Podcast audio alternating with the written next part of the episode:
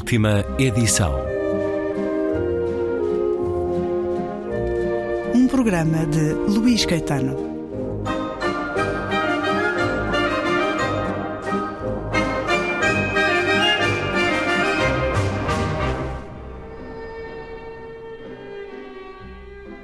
Diz-se que uma infelicidade nunca vem só e que se faz sempre acompanhar por alguma sorte. Ora, isto talvez seja verdade, porque a tristeza e a humilhação sentidas por Charlotte Lovenskold conferiram-lhe a única coisa que lhe faltava para ser verdadeiramente encantadora. A profunda mágoa eliminara dos seus modos tudo o que ela tinha em excesso de Maria Rapaz, de excessivamente audacioso. Uma dignidade serena apoderou-se-lhe da voz, dos gestos, do porte. Os olhos brilhavam-lhe com a cintilação do desejo, com a luz comovente e apelativa que dá provas de uma felicidade perdida. Esta jovem triste e supliciada despertaria, onde quer que aparecesse, interesse, compaixão, ternura. Na manhã de terça-feira, Charlotte e a esposa do Dião regressaram de Orebro e nessa mesma tarde as meninas da Holma, uma fundição próxima, apareceram no presbitério. Charlotte tinha amigas entre estas raparigas adoráveis que, como a senhora Nyman, de Gamalitan, se recusavam a acreditar na sua falsidade. De resto, bastou-lhes vê-la para perceberem que fora abalada por uma enorme tristeza. Não lhe fizeram perguntas, nem aludiram ao seu futuro casamento, tentando apenas demonstrar-lhe o maior carinho possível. Na verdade, não tinham ido lá para a felicitar pelo casamento, mas por um motivo completamente diferente. Contudo, ao repararem na tristeza de Charlotte, perderam o ânimo. Não sabiam, enfim, como abordar a questão. Então, aos poucos, ficou-se a saber que lhe queriam falar da Ellen do Mats Tamanqueiro, a mulher que tinha a cara desfigurada, e dez irmãos. Naquela manhã, logo após o pequeno almoço, ela tinha ido até Holma para contar à mãe delas que os seus pequenos irmãos seriam leiloados a Ellen do Matos Tamanqueiro e os irmãos viviam de esmolas. O que mais podiam fazer aqueles desgraçados? No entanto, as pessoas tinham-se começado a cansar de alimentar todas aquelas bocas famintas que se arrastavam, a pedir de quinta em quinta, e as autoridades da junta de freguesia tinham decidido que deviam instalar as crianças em diferentes casas. Tinham combinado fazer uma espécie de leilão no qual quem quisesse cuidar de uma ou várias crianças poderia apresentar a sua licitação. A minha senhora deve saber como é que isto funcionava, dissera a rapariga.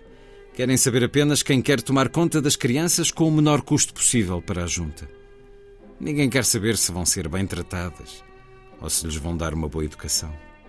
A pobre rapariga, que até então fora responsável pelos irmãos, estava aterrorizada.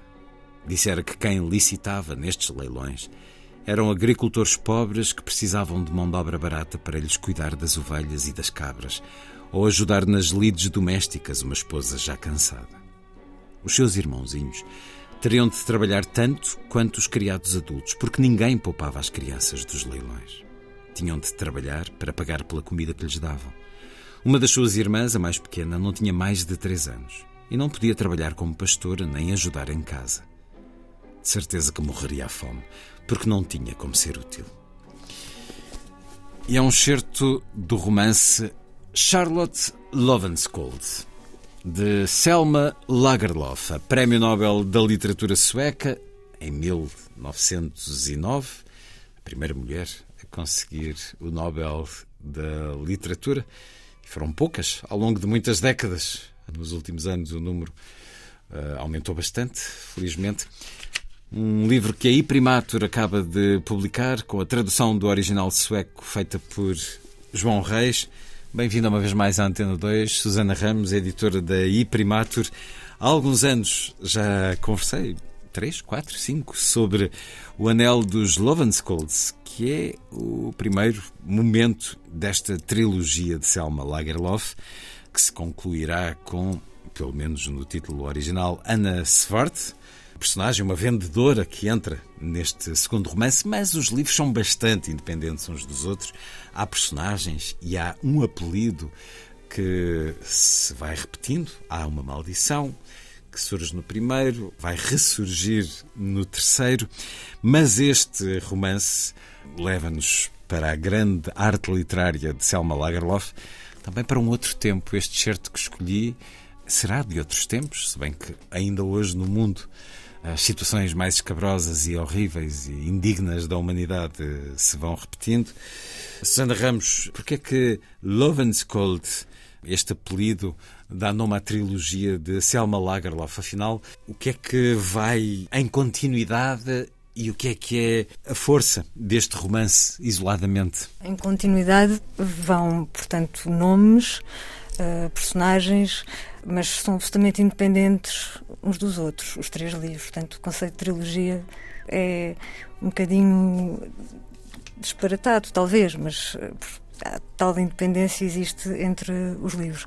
Este em particular é um livro que tem como personagem feminina uma mulher, portanto, uh, Charlotte Lovenskold, que dá título ao livro, que é uma personagem fascinante e que inspirou uh, muitas gerações de, de, leitores, porque é uma mulher muito forte.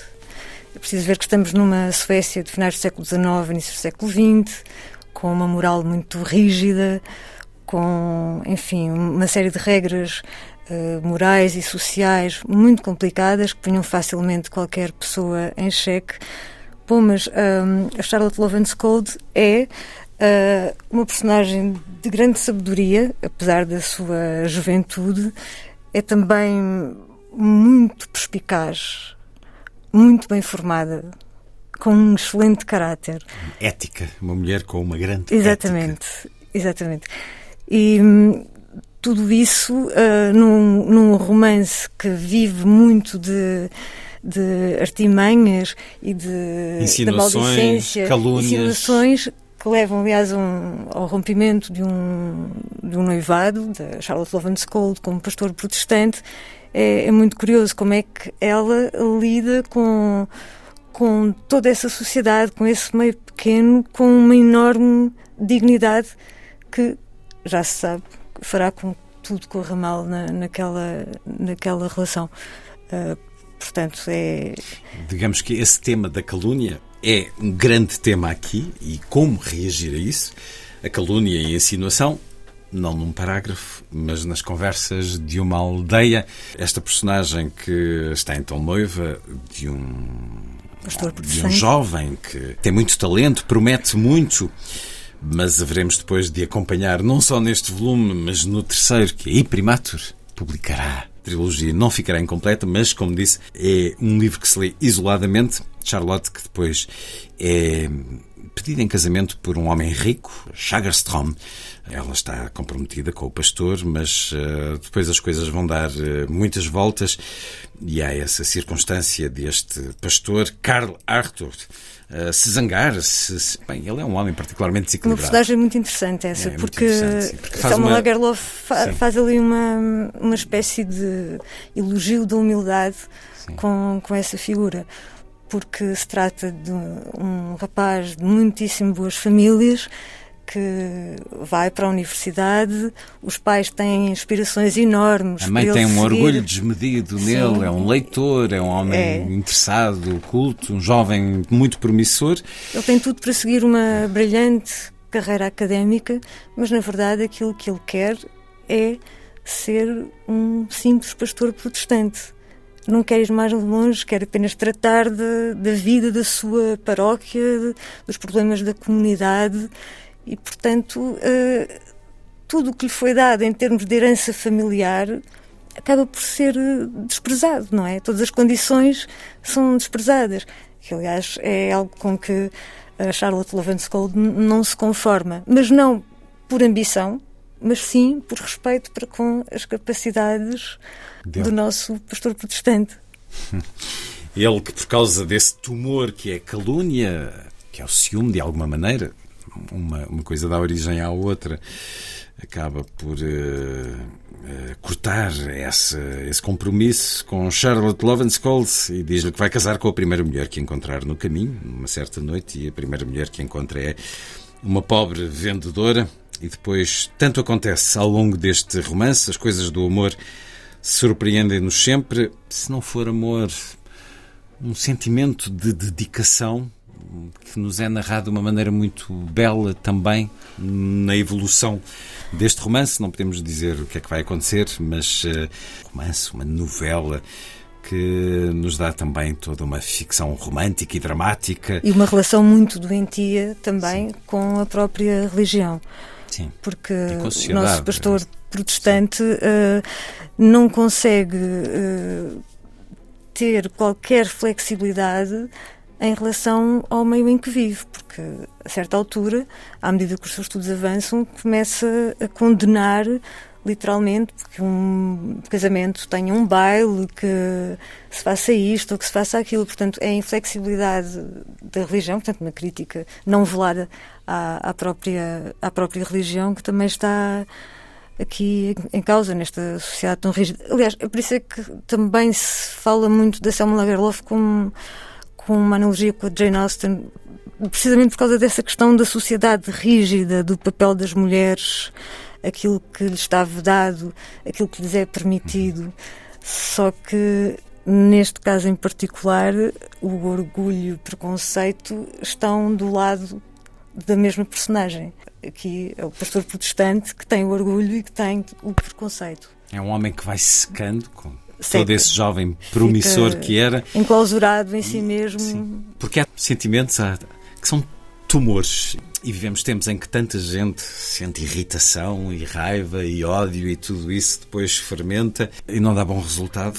Aqui o mau resultado acaba por ser para esta personagem ética, profundamente ética e que vai ser uh, vítima da, da calúnia e da insinuação. Novela para todos os tempos, é um romance que, tirando esta questão das crianças que são vendidas e tal, mas volto a dizer, uh, vamos lendo e vamos pensando, sim, isto parece inacreditável hoje e, no entanto, há coisas que vão acontecendo aqui e acolá.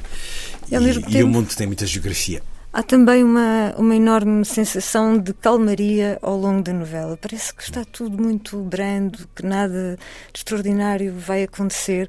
Uh, dizia alguém que uh, os romances da, da Selma Lagerlof são um pouco como dão-nos o conforto da, da neve a cair lá fora e de uma e lareira, lareira, acesa. acesa. Só que a lareira transforma-se num, num incêndio, num vulcão e a neve numa tempestade horrível. Portanto, devagarinho as coisas ganham proporções que ninguém poderia imaginar. É uma autora que julgo tem uh, sempre teve leitores em Portugal desde há muito, mas claro com as, o, principal clássico, a viagem de Nils Holgersson, que uh, tem múltiplas edições e ao longo de décadas, mas esta trilogia, a trilogia Lovenskold, cujo primeiro volume está já disponível há alguns anos. Agora, Charlotte Lovenskold e o terceiro há de vir.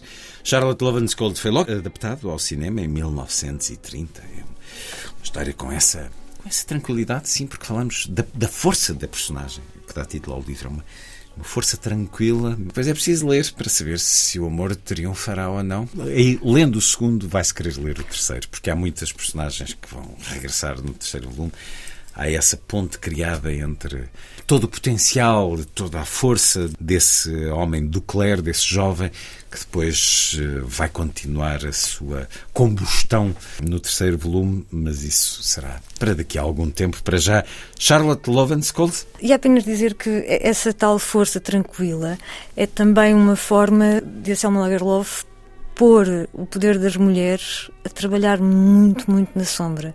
Naquela sociedade, as mulheres acabam por ter, nestes romances, um papel fulcral com uma força muito maior do que seria imaginável. Portanto, trabalham na sombra. E vão construindo uma sociedade. Tenho ideia que o Anel dos Lovenskold, que li já há alguns anos, tem muito essa discussão já li muitas centenas de livros depois disso, já não me recordo, mas uh, creio que há mesmo uma discussão de, de afirmação dos, de, da liberdade e das escolhas das mulheres entre famílias, entre uma filha com um pai, uma filha com um pretendente. E ehm, Selma Lagerlof teve também esse papel, uma vida muito singular. Cristina Carvalho escreveu-lhe uma biografia romanceada, também vale a pena ler. Agora temos mais desta Nobel da Literatura Sueca. Charlotte Loman's de Selma Lagerlof, tradução do sueco de João Reis, a edição e primatur, livro que nos foi apresentado pela editora Susana Ramos.